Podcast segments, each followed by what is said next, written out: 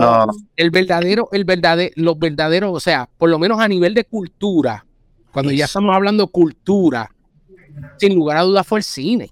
Fue Beat Street, fue porque la gente tuvo un panorama más amplio, un macro más grande dentro de lo que es, ok, tú tienes un tipo como Lee, que era un latino, un puertorriqueño representado en honestamente un italiano, que llevaron, hizo un casting para la película porque era un actor y representaba obviamente lo que era la figura quizás de Lee Quiñones o de cualquier otro artista de graffiti grande en la ciudad de Nueva York.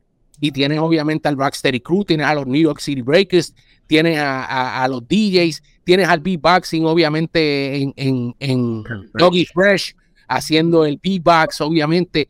O, sea, ahí fue que se sintió la cultura y ahí fue que la gente, y obviamente lo más barato y lo más económico para ese momento era el breaking porque fue lo que cautivó a la gente.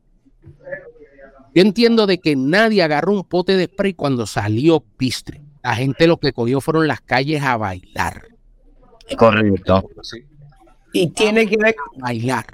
Tiene que ver con lo que decía Jonas, que era una cultura juvenil. Sí. Sobre todo yo me acuerdo, yo tenía 11 años y la moda del breaking y lo bailé como un chiquitín de 11 años, ¿no? Correcto.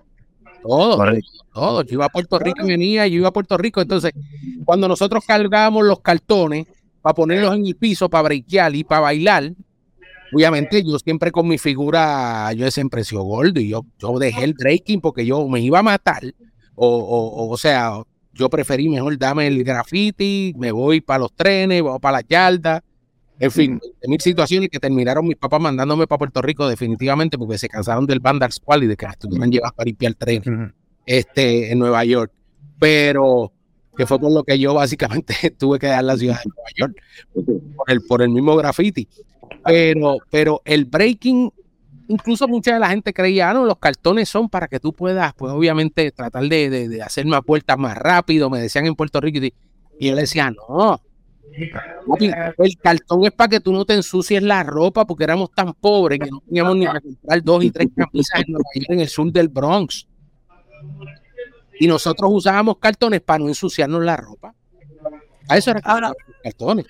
El impacto en, los países de habla hispana y Latinoamérica creo que son, eh, a ver, son las películas.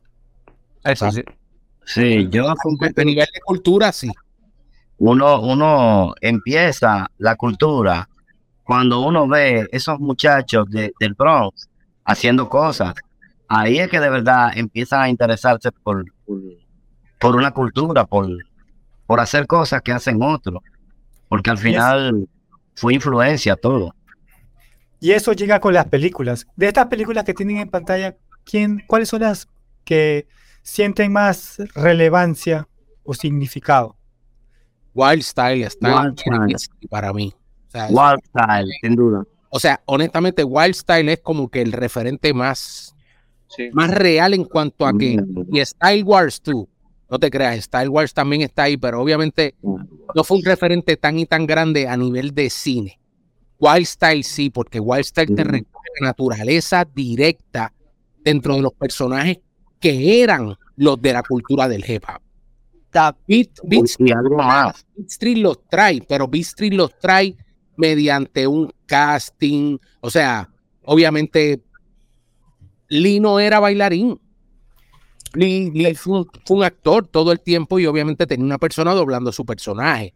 Tú tienes, por ejemplo, a Ramón, el personaje que era el grafitero, que era un, como dije, era un tipo que era italiano, de origen italiano, un actor de Hollywood, que lo traen a hacer la película y así, que aparecieron y fue crudo en cuanto a que sí se recogió la esencia de la calle de Nueva York en ese momento.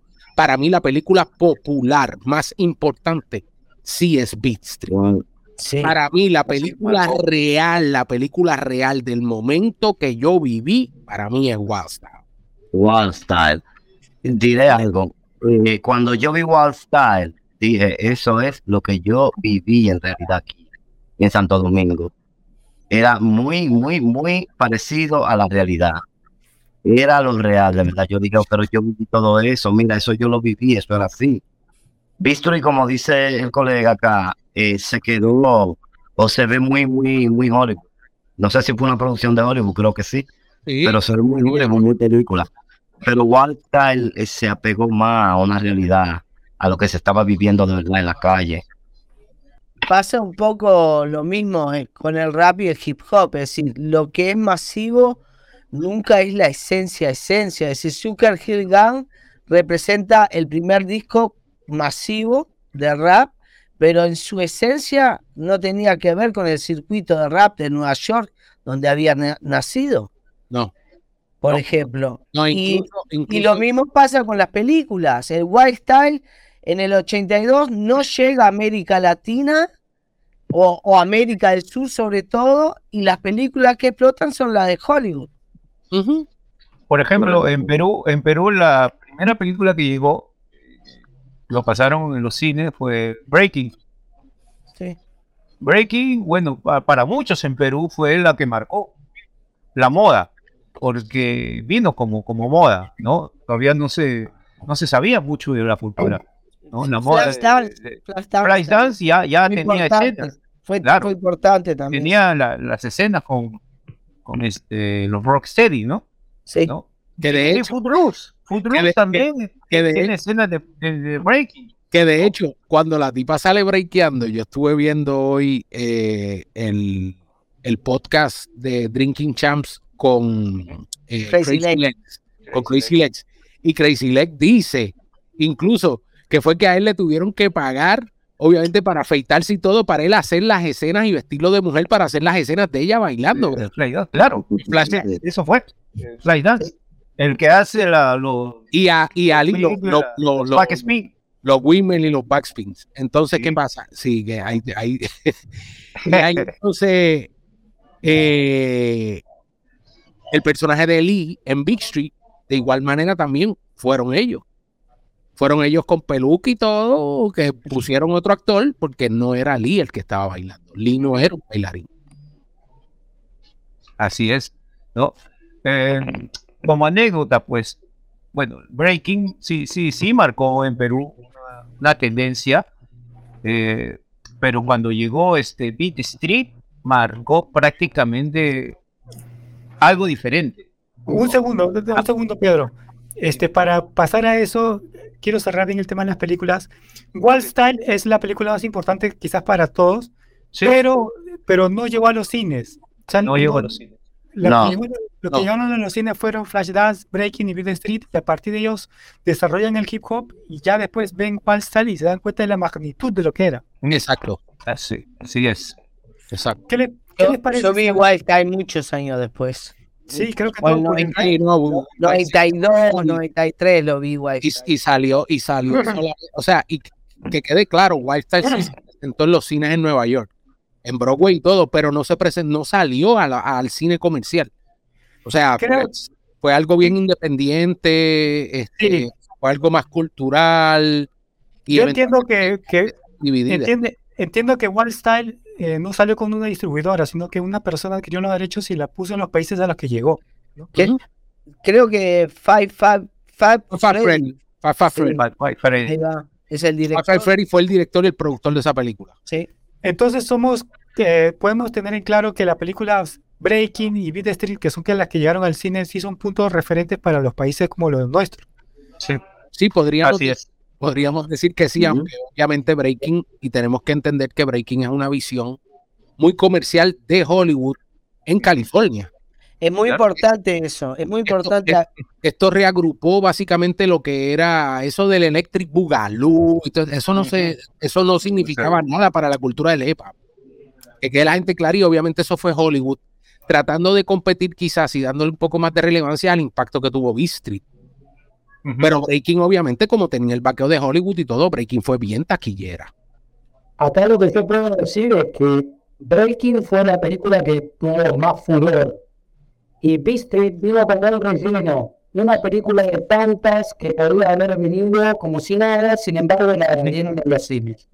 Lo que no sabían era que precisamente Beast iba a ser la que más iba a quedar en nosotros, ¿no? Los que Impactó muchísimo. impactó. es. Y, y, a ver, sin desvanecer, sin desvanecer Breaking, porque la, la realidad este también tuvo su cuota, más allá de que haya sido muy hollywoodense, tuvo su cuota. Y acá en Latinoamérica, lógicamente lo vivimos mucho después, eh, todo esto de la cultura hip hop. Entonces fue como un descubrimiento. Y la realidad es que muchos, a partir de esta película, en los que se lanzaron a la calle, los que para, eran para moda, dejaron de verdad, y los que continuaron fueron los que hoy, hoy están con la cultura del hip hop. Sí, estoy de acuerdo. Es interesante poder analizar también de dónde parte la cultura hip hop latinoamericana. Ya parte de una visión comercial. Es decir, estamos hablando de que Zucker Hill Gang entra con Rappers Delight. Ya es una visión comercial del rap, pero esa es la primera que conocemos. Lo mismo pasa con la cultura hip hop la visión que conocemos es una visión comercial de Hollywood sobre el hip hop. No es directamente de la raíz y la esencia, obviamente que era súper complicado porque ni se conocía, pero es bueno entender de dónde partimos nosotros, ya, ya con una visión bastante distorsionada de lo que era el hip hop. O, diluida, o diluida. Sí, sí, o diluida, que bastante, es decir, por eso también capaz que tomó tiempo, tomó tiempo llegar a ese punto, como decía Bar, de entender de que era una cultura. Es decir, en Uruguay tomó mucho tiempo de verdad. Recién en el año 98 se tiene la primera fiesta con los cuatro elementos en Uruguay. 98, casi 2000. Ah. Quiero, quiero poner un, pequeño, un pequeño clip sobre una persona que estuvo dentro de la película Beat Street y continuamos. A ver. First known female MC, she was a local breakdancer or B girl who joined the hip hop group Funky 4 Plus 1 in 1979. Through the Funky 4, MC Shaw Rock was the first female rapper to appear on television and have a record deal. On February 14, 1981, they performed on Saturday Night Live, hosted by Debbie Harry of Blondie. Ross, the Funky 4 plus one more. Debbie invited the group to open up for Blondie on tour, but Shaw found out she was pregnant. In 1984, MC Shaw Rock made a guest appearance in the Harry Belafonte directed hip hop film Beach Street. He says out that kind of girl that he could never forget. Hello, everyone. It's your girl, MC Shaw Rock, the first female MC of hip hop culture from its inception, the 1970s circle. First and foremost, I want to send a shout out to Rapiello, Rapiello. and the Latin and Latino hip hoppers all over Latin America. But I want to say this to you, and let's be clear. The culture of hip hop has always been inclusive, and you, my friends, have always had a seat at the table. But now we're upon the 50th anniversary of hip hop culture. So, what I want to say to you is to make sure that you continue to celebrate all the aesthetics and the foundational elements of what solidifies what hip hop culture is. Peace. I love you all. Happy 50th anniversary of hip hop culture. Shaw rocks. Wow. Qué, grande, qué ah, Tremendo. Una, una, persona representativa de la película de Beat Street nos dice que continuemos celebrando el hip hop que estamos debatiendo ahorita. Entonces mi pregunta va para el que quiera responderla, iniciamos la conversación en eso. ¿Se puede decir que con estas películas el, el camino del hip hop en los países a los que llega es, es hip hop? No es otra cosa más que hip hop.